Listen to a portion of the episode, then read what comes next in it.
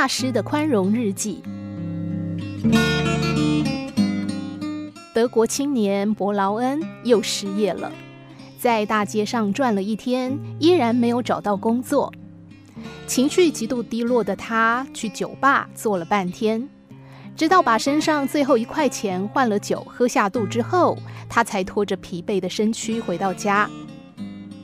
但是家里也不是天堂，他寄予厚望的儿子克里斯蒂安并没有给他争气，他的成绩居然比上学期还退步了。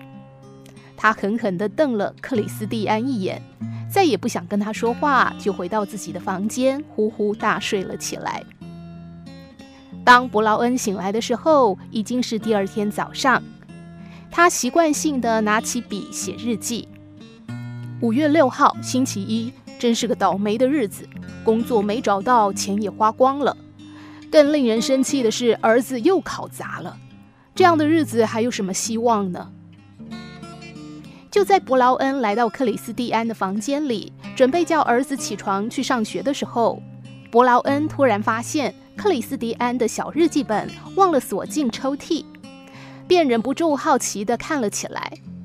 上面写道：“五月六号，星期一，早上去上学的时候，我帮助一位盲眼的老奶奶过了马路，心情很好。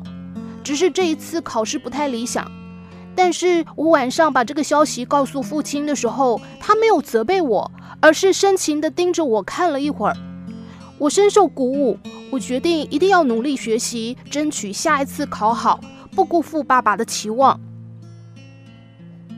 怎么会是这样呢？明明自己是恶狠狠地瞪了儿子一眼，怎么就变成深情地盯着他看了呢？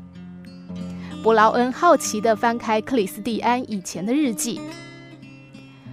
五月五号，星期天，山姆大叔的小提琴拉得越来越好了。我想有机会，我一定要去请教他，叫他教我拉小提琴。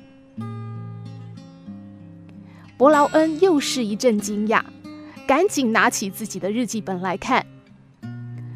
五月五号，星期天，这个该死的山姆又在拉他的小提琴了。好不容易有个休息的日子，被他吵得不得安宁。如果他再这样下去，我非得报警没收他的小提琴不可。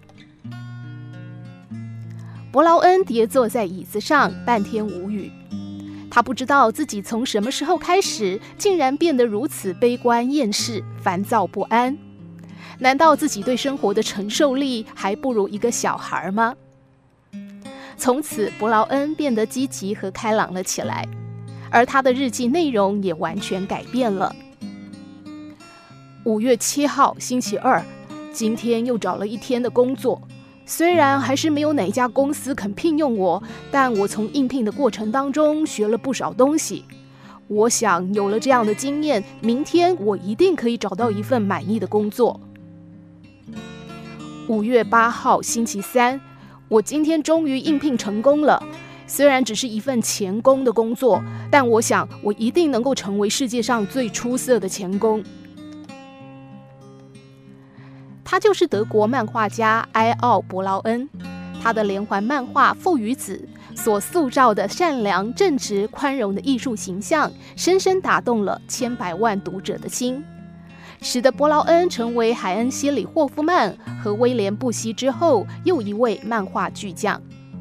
连环漫画《父与子》的灵感大多来自于他和儿子克里斯蒂安的相处时光。父与子被人们誉为是德国幽默的象征，受到大家一致高度的赞扬。伯劳恩的经典名言是：一个人只要具备善良、正直和宽容的性格，那么就没有什么困难能够打得倒他。宽容别人、宽容生活，就是宽容自己。